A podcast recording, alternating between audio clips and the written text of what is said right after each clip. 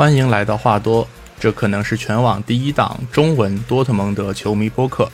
您可以在小宇宙、网易云、喜马拉雅等平台收听这档不理性、不客观、不中立的观点输出类节目。感谢您的支持。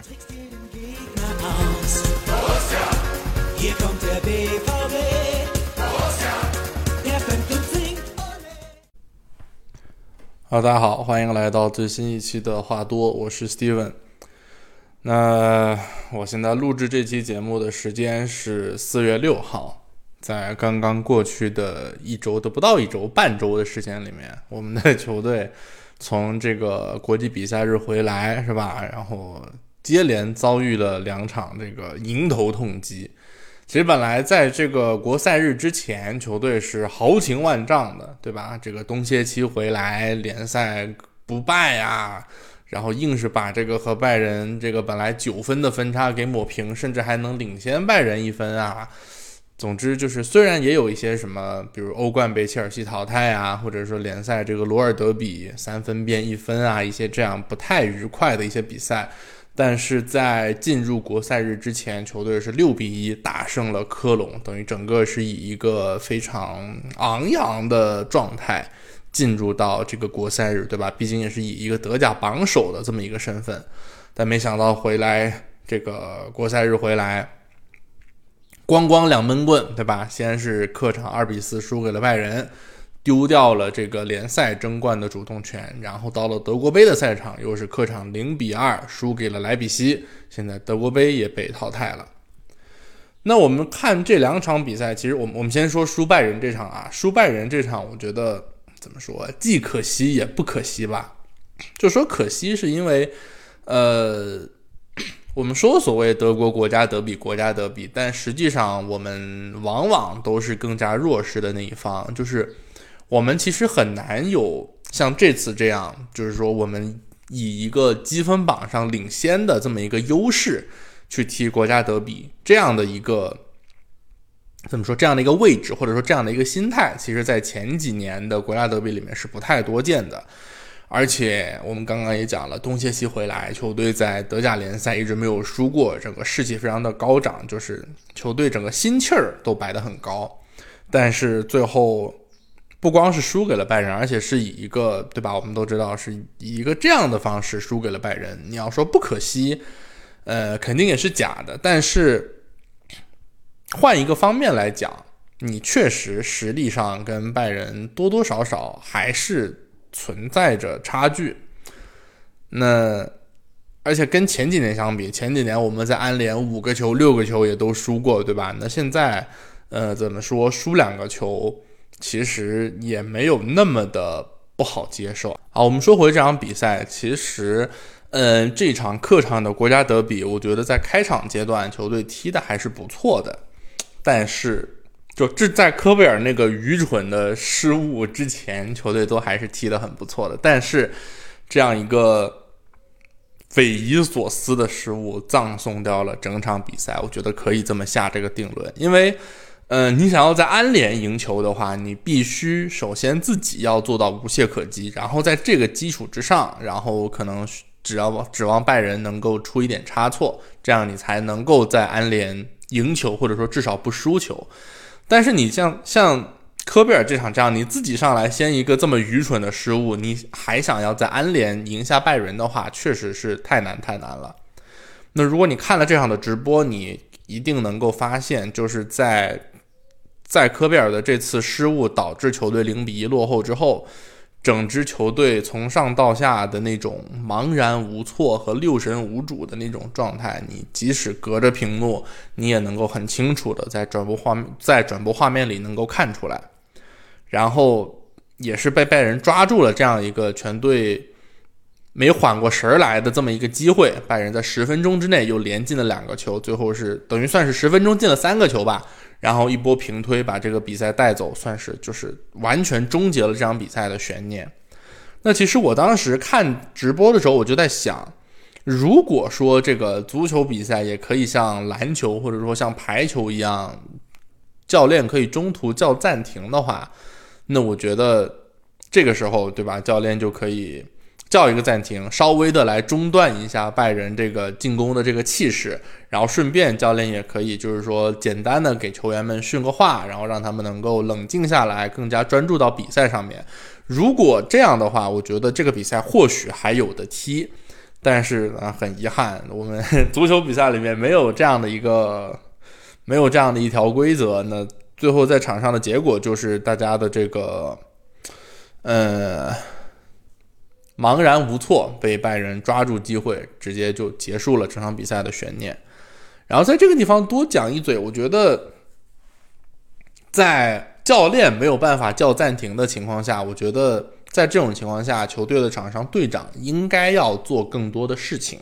但是，嗯，很遗憾，罗伊斯没有做。当然，罗伊斯本人也确实不是那种，就是怎么说，很外放、很张扬，然后会去。就是会去怎么说怒斥队友也好，或者说就他不是那种很很外放张扬型的队长，大家明能明白我的意思哈？就是你很难想象罗伊斯会，比如说会会像像卡恩，或者说像什么罗伊基恩，像 甚至说像基米希这样的队长一样去去跟自己的队友沟通，或者说甚至去跟裁判沟通等等等等。罗伊斯本人他也是一个。比较内敛的这么一个球员，对吧？他可能更倾向于通过场上的表现，然后来为队友树立一个怎么说，树立一个榜样，或者说来来树立他的队内地位。但是确实不是一个很外放型的一个领袖型的队长，这个我觉得大家应该是就是是是要承认的，而且这个。这怎么说？队长领袖气质不太足，这个事情在多特蒙德其实也是稍微有一些传承。像最典型的一个例子，就是一六年欧联杯那场对利物浦，对吧？客场在安菲尔德，就是所有人都能看出来，这支球队马上就要崩溃了，就在那个崩溃的边缘。但是当时不管是场边的教练图赫尔，还是说场上的队长。同时，也是主力的中后卫胡梅尔斯都没有能够站出来给球队足够的怎么说振奋，或者说能够让大家这个重新的打起精神来。但是克洛普可以，然后再加上是在利物浦的主场安菲尔德，所以双方的这个气势差了很多。然后最后被利物浦在自己的主场实现了一个超级逆转。我不止一次的。公开，不只是或者是在群里讲，或者说是在节目里讲，就是说，如果胡梅尔斯是一个，嗯，领袖气质更强一点的队长的话，他这个时候其实完全应该，或者说他可以，呃，多少的止住一些球队那个下滑、那个崩溃的趋势，但是他做不到。那很遗憾，就是这一点被后面的队长罗伊斯也也继承了下来。就是我觉得，呃。在领袖气质这方面，可能我们的最近的这几任队长做的都不是特别好。哎，这个说的有点远啊，就是跟拜仁这场，我觉得也没有特别特别直接的关系。讲回打拜仁这场，那就是，呃，刚才也讲了，整个我觉得整个的输球其实就是来源于科贝尔的这个非常匪夷所思的出击失误，然后没有踢到球。但是，呃，特尔季奇在赛后其实也讲了，就是说，呃，我忘了是特尔季奇讲的还是谁讲的，记不清了。反正就是队里面也有人在，包括罗伊斯也好，包括埃姆雷詹也好，都在公开的来维护科贝尔，就说如果不是科贝尔的话，我们没有办法。以这个联赛积分榜第一名的这个身份来来到安联球场，就是说，虽然这场他有失误，但是完全不能抹杀他此前对球队做出的那么多的贡献。我觉得确实也是这样，就是可能门将这个位置就是，嗯，不管你做多少精彩的扑救，但是只要你有一次很愚蠢的失误，然后大家就会拿着这个来对你，拿拿着对着这一次失误津津乐道，然后对你开各种的玩笑什么之类的，有的甚至可能不是玩笑，是一些比较。怎么说？嘲讽，或者是甚至是一些性质更恶劣的一些话，这就是门将这个位置的性质。但我觉得，就是尽量公允的来说，单说这场国家德比，确实科贝尔是球队的头号战犯。但是我觉得，嗯，也不用过于的苛责他，因为他。纵观这个赛季下来，或者这两个赛季下来，大家有目共睹，他都是球队最值得信赖、后防线上最值得信赖的那一个人。像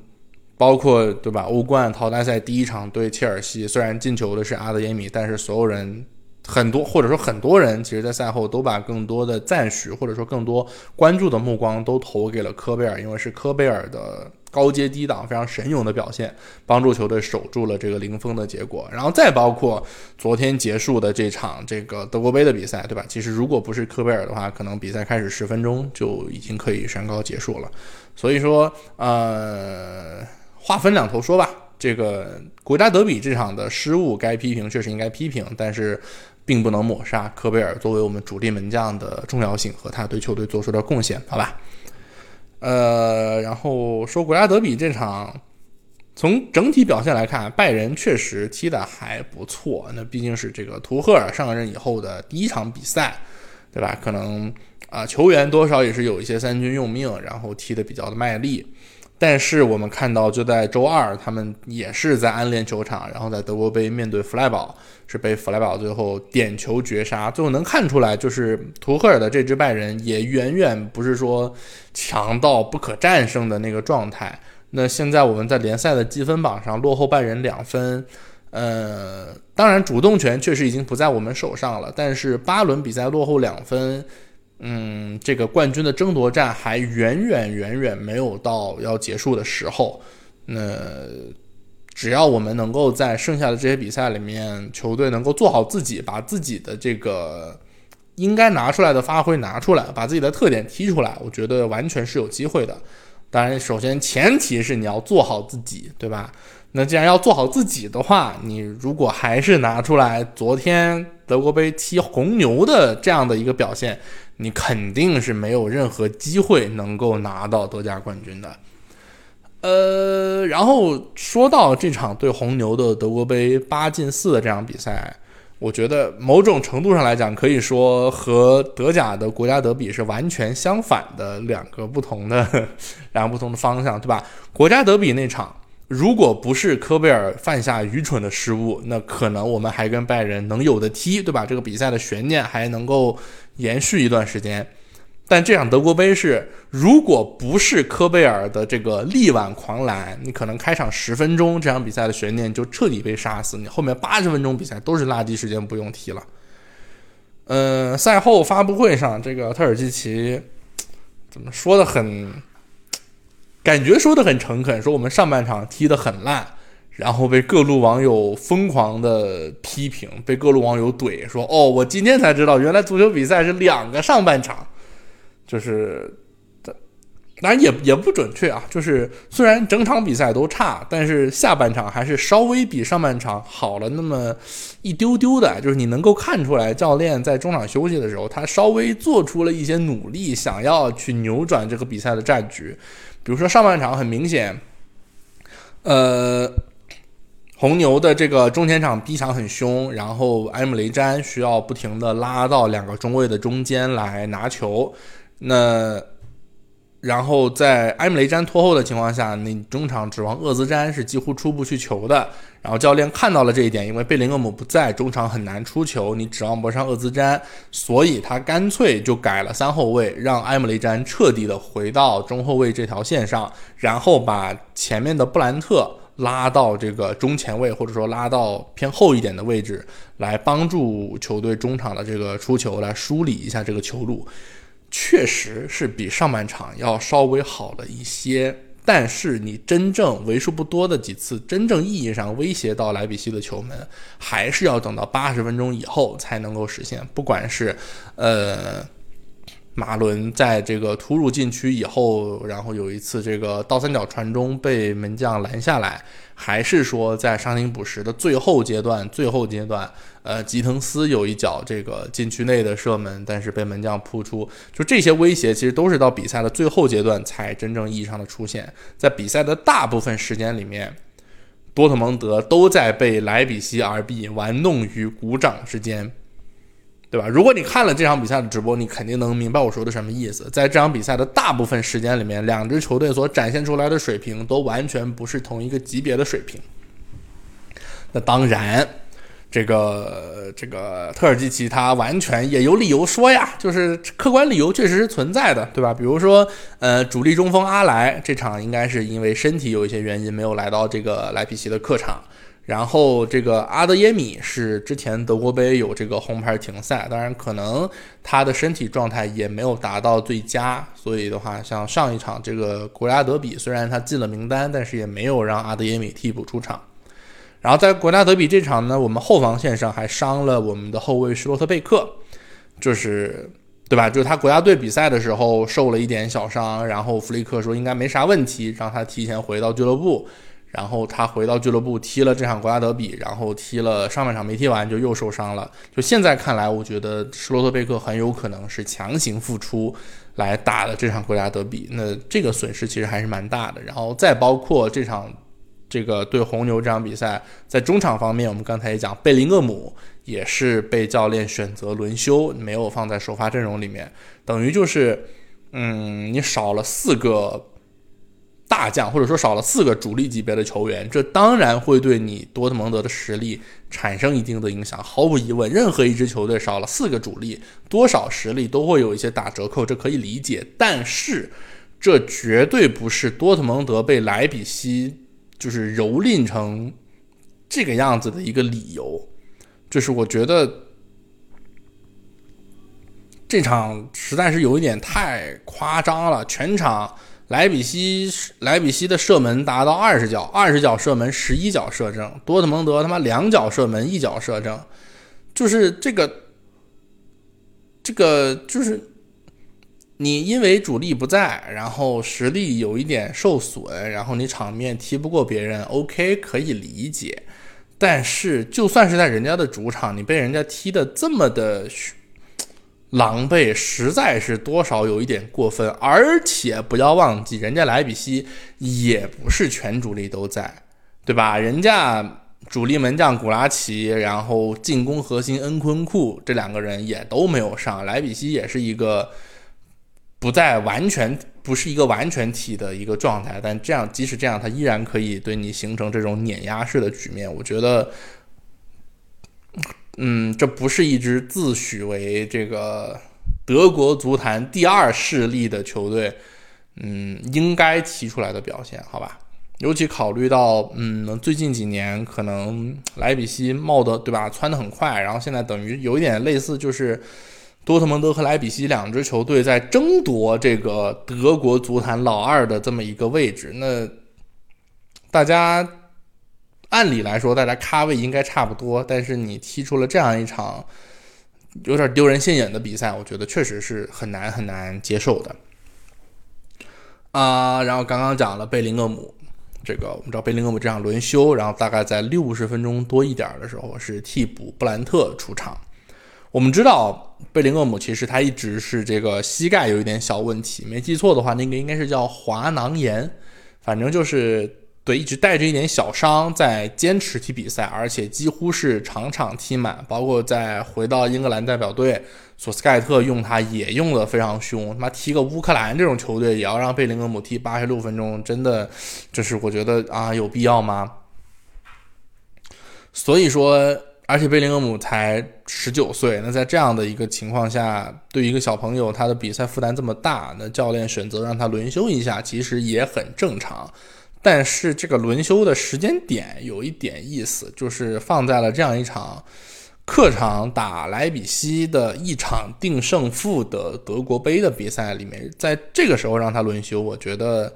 嗯，有一点可以可以探讨一下，就是我觉得有这么几大概有这么几种可能，一个是不得不轮休。这个我觉得可能性相对比较小，因为到最后还是让他替补上场踢了半个小时嘛。就如果他真是就是身体状况实在坚持不了踢比赛的话，可能也不会让他再上来踢这么一会儿，对吧？首所以我觉得可能他应该就是身体是可以踢的，只是可能出于一个保护的原因，然后让他替补出场。那第二种可能是教练瞧不上莱比锡，觉得就算不上贝林厄姆也能赢。这个我觉得可能性也不大。对吧？毕竟这个，呃，今年这赛季德甲这个上半赛季的时候，这个正好赶上咱们的中秋节，对吧？也是在同样的一片球场，莱比锡的主场，你被罗泽上任的第一场比赛把你多特蒙德砍瓜切菜，就是虐了一个三比零。这场比赛大家应该也都还有一些印象，所以说我觉得特尔西奇应该也不会犯那种轻敌的错误。那剩下最后一个可能就是，我觉得教练本人，或者说或者说甚至有可能包括俱乐更高层的俱乐部管理层，他们觉得。德国杯没有联赛重要，就是，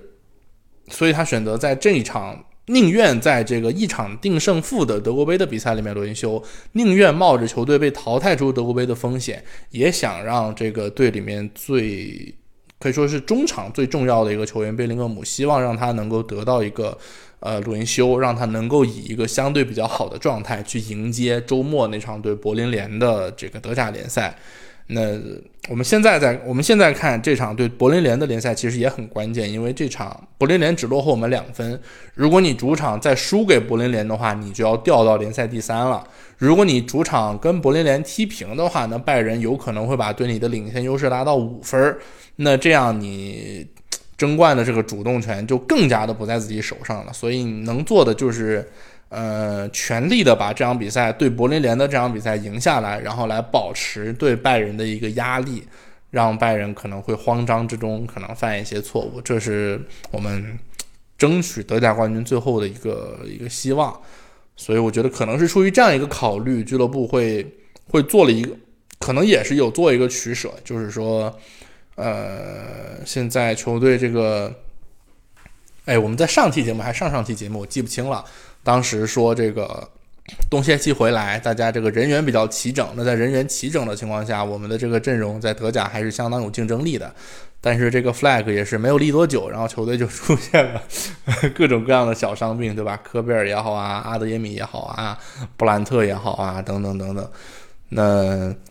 嗯，现在球队确实也是在人员方面又遇到了一些问题，没有冬歇期刚回来的时候人员那么的。那么的充裕，所以球队可能必须要在多线之间有一些取舍。那这个时候，球队选择的取舍是我们要更加专注于联赛，然后德国杯这边可能就踢到哪儿算哪儿，能能能赢莱比锡进半决赛就进，进不了拉倒。我觉得可能是抱着这样的一个心态，然后选择在这场比赛里面轮休了贝林厄姆。呃，然后说到贝林厄姆，然后我今天有刷到一条新闻，就是说 Sport One 的一个说法，说贝林厄姆在这场德国杯的赛后回到更衣室的路上，在跟队友抱怨，就是说我们总是踢这种 shit 一样的比赛，呃，感觉不是很开心。就是 就目前来看，可能确实今年夏天应该是留不住了。那怎么说？希望凯尔能给他。啊，卖个高价吧，那怎么对吧？既然既然留不住，对吧？就是哪怕你今年夏天跟他续约，那反正最终你也不可能让他一辈子都在这儿踢，最终迟早还是要卖的。那既然要卖的话，就尽可能的卖一个高价，能卖一亿五就不要卖一个亿，对吧？那能多卖一点钱，这样你在转会市场上的这个操作余地也稍微的稍微的大一些。啊，那这个贝林厄姆的这个去留，可能目前看也不是特别的明朗，我估计。至少也要等到四月的中下旬，或者之前说是复活节以后吧，对吧？那差不多就是四月的中下旬，才能会有一个相对比较明朗的一个一个趋势。他到底是今年会跟球队续约，还是说会离队？那这个我们也可以到后面再再保持关注。行，呃，两场比赛说差不多，然后我们来看一下这个人员方面还有哪些这个新闻可以说。首先，罗尔新闻说，这个施洛特贝克的这个伤啊，就是在国家德比被中途因伤换下场的这个伤，至少要缺席四周，而且存在赛季报销的可能，对吧？这个打击其实对球队来说还挺大的。虽然我们到现在到赛季末只剩下八场联赛。就是聚乐和施洛特，呃，聚乐和胡梅尔斯的这个中卫组合，坚持踢完这八场联赛，应该没有太大的问题。毕竟，对吧？就只是单线作战而已嘛。但是，一个难搞的点在于，就是这两个人都是那种偏怎么说？往好听了说啊，都是这个正面防守非常的强硬；往难听的说，他妈就是两个这个航母嘛，对吧？然后聚乐稍微好一点点，就他只是转，他只是转身慢，但是你真的比如说让他全速回追啊，这个速度其实还是 OK 的。那胡梅尔斯就更不用说了，就是不光转身慢，绝对速度也慢。他巅峰期的时候，速度就是他最大的一个弱点，最被人诟病的一个点的。直到现那现在岁数也大了，那这个弱点被更加的放大，就是说。两个中卫组合都是这种高白笨的这种中卫组合，可能会就不够灵活嘛？可能会多少有一些麻烦。虽然说这个施洛特贝克也不是那种机动性很强的那种灵活型的中卫，但是放在这哥仨里边，就是施洛特贝克已经算是相对来讲最灵活的那一个了。所以就是说，可能。施罗斯贝克和胡梅尔斯的这样一个同质化的中卫组合，在后面的这些联赛里面，多少会有一点点的隐患。像，呃，我觉得胡梅尔斯三十四岁，呃，对，三十八八年十二月份的，刚刚满三十四岁，还三十四岁半吧，差不，呃，不到三十四岁半，就是老肯定是老了，但是油箱里应该还是有油的。呃，这场踢红牛这场比赛，其实多数时候胡梅尔斯踢的都相当不错，但是在个别的这个回合里边，你还是能够看出来，确实是这个岁月不饶人，上了岁数不服不行，对吧？比如说最典型的一个一个案例，就是红牛进的第一个球，胡梅尔斯就是眼睁睁的看着红牛的中后卫。注意是中后卫啊，西马坎年轻的身体素质非常爆炸的西马坎，就从胡梅尔斯的身边抹过去，他在后边玩命追，根本追不上。呃，对，然后说到胡梅尔斯，胡梅尔斯他现在的这份合同是到今年夏天到期。那按罗尔新闻的说法，就胡梅尔斯的未来也还没有最终确定，不管是去海外，比如说美国大联盟去拿一个还不错的薪水养老，或者说和俱乐部续约。都还有可能，最终还没有确定。但是不管胡梅尔斯今年夏天是否留队，球队都很有可能会在今年夏天再重新引进一个新的中卫，因为，呃，你们可能还记得啊，就是我们的这个梯队里面还有一个年轻的小朋友，年轻的中卫叫做库里巴利。但这个哥们儿来了两年，也不是两年还是三年，我记不太清了。就是一直也没能在一线队真正意义上的站稳脚跟，所以俱乐部也有一点想把他放弃，不排除会在今年夏天把他卖掉的这个可能性。那这样一来，就是今年夏天确实是有可能需要再重新的补一个中卫。我个人期待是有一个相对机动灵活的这么一个人选，他能够和。施罗特贝克也好，然后包括跟居勒也好，都能够比较好的互补。就比如说，打个比方说啊，类似这个曼联的利桑德罗马丁内斯，就是他可能你要说身高也不一定用非常高，但是他这个选位很好，预判很好，然后上抢很好，然后有一些这个怎么说这种斗拳的这种精神在，就非常的拼命。我觉得有一个这样这种类型的。中卫可能不管是跟施罗斯贝克搭档，还是说跟居勒搭档，我觉得都会比较的合适。呃，然后天空体育的消息说，这个帕斯拉克，帕斯拉克也是今年夏天合同要到期了，应该不出意外的话是会离队的。那天空体育是说，这个科隆对帕斯拉克很感兴趣。呃，其实在今年冬窗的时候就跟帕斯拉克有过接洽，那目前有可能是在今年夏天会正式的完成这个免签的转会。然后我有看到一个采访，就是说这个媒体采访这个科隆的主帅鲍姆加特，就是问他关于帕斯拉克的一些事情。然后鲍姆加特的这个回答非常的暧昧，大概意思就是有一点暗示，就是说我们确实是在跟他进行接触，类似这样的一个类似这样的一个表态。呃，帕斯拉克有可能会在今年夏天去到科隆，那也有可能是会去哥本哈根，就哥本哈根可能也对于这个帕斯拉克有一些兴趣。帕斯拉克，我觉得，哎，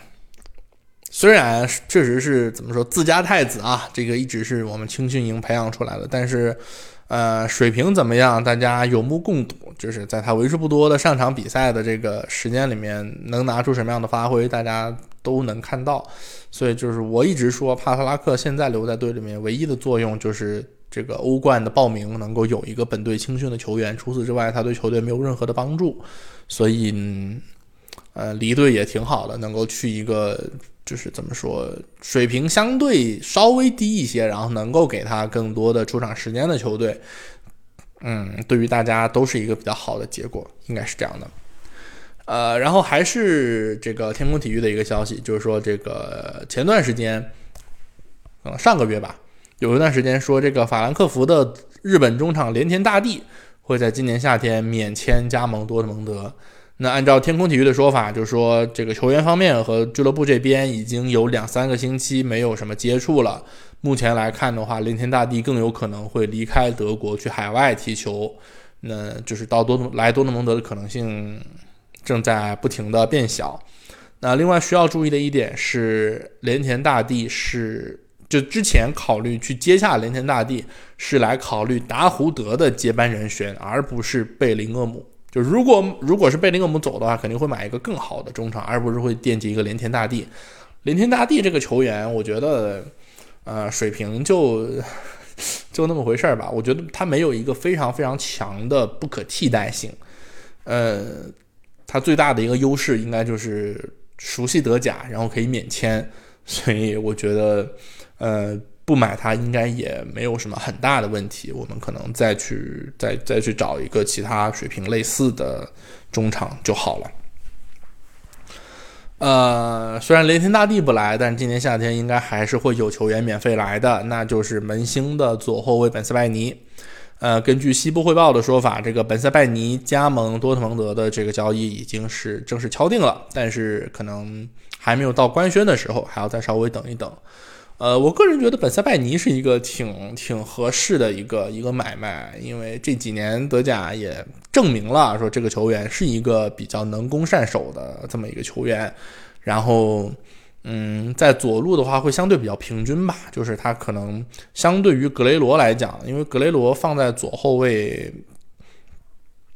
我们不止一次的在节目里讲过，对吧？就是格雷罗这个身体素质的这个弱点，包括他防守能力的一个弱点，放在边后卫可能会被对手来抓住做一些文章。但本塞拜尼相对于格雷罗来讲，攻守会更加的均衡，所以我觉得会是一个好买卖。而且根据之前也有一些媒体的说法，就是说本塞拜尼的到本塞拜尼的到来，也不意味着格雷罗就一定会离队。那俱乐部可能会想要一个边后卫位置上的双保险，或者说，对吧？格雷罗也可以像现在这样，时不时的到中场来做一个支援，所以说是不矛盾的。那俱乐部现在对于跟格雷罗的续约，其实也是一个相对开放的一个的一个的一个态度。之前有可能说说本本塞拜尼来，格雷罗就会免签离队，但是目前来看的话，也存在就是说。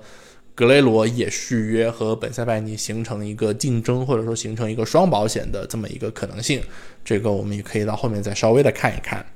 然后最后一条是体育图片报的报道，说俱乐部现在对于是不是要跟罗伊斯续约又产生了一些疑惑。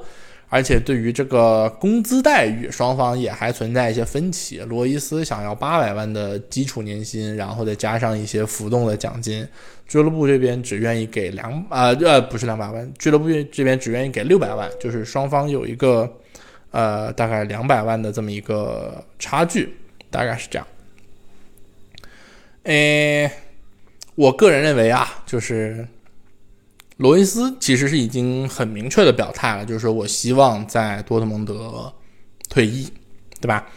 那我觉得你俱乐部真的差这两百万吗？我觉得可能也不是很差吧。就是你想，你他妈养舒尔茨都养这么长，养舒尔茨、养帕斯拉克都养这么长时间了，那对于罗伊斯这样一个在你的队史上地位这么高的一个球员，你多给他两百万？又能怎么样呢？对吧？而且他现在的年薪是一千二，然后你直接砍到六百的起薪，可能确实也是不那么的好看。我觉得砍到一个八百万的起薪，可能对于大家来说，面子上都多少还能过得去。那我嗯，这这是现阶段我个人的一个想法啊。我觉得俱乐部要不就哎就跟罗伊斯续了算了。我觉得可以续个。以罗伊斯现在的状态，我觉得续两年也还是可以接受的。然后可能续两年，然后罗伊斯风风光光的在多特蒙德退役，那这样对大家都好。嗯，算是我的一厢情愿吧，好吧。那行，这一期节目差不多就就说这么多。球队接下来会回到联赛的赛场来单线作战，然后来全力的冲刺最后的八场比赛，争取能够，也不能说争取能够夺冠，那反正就是这个事情确实是概率比较小，但是，嗯，尽力而为吧，好吧。然后希望球队能够在赛季末的时候能够拿到一个比较理想的、比较理想的名次。行，那这期咱们就说到这儿，然后下一期我们再见吧，拜拜。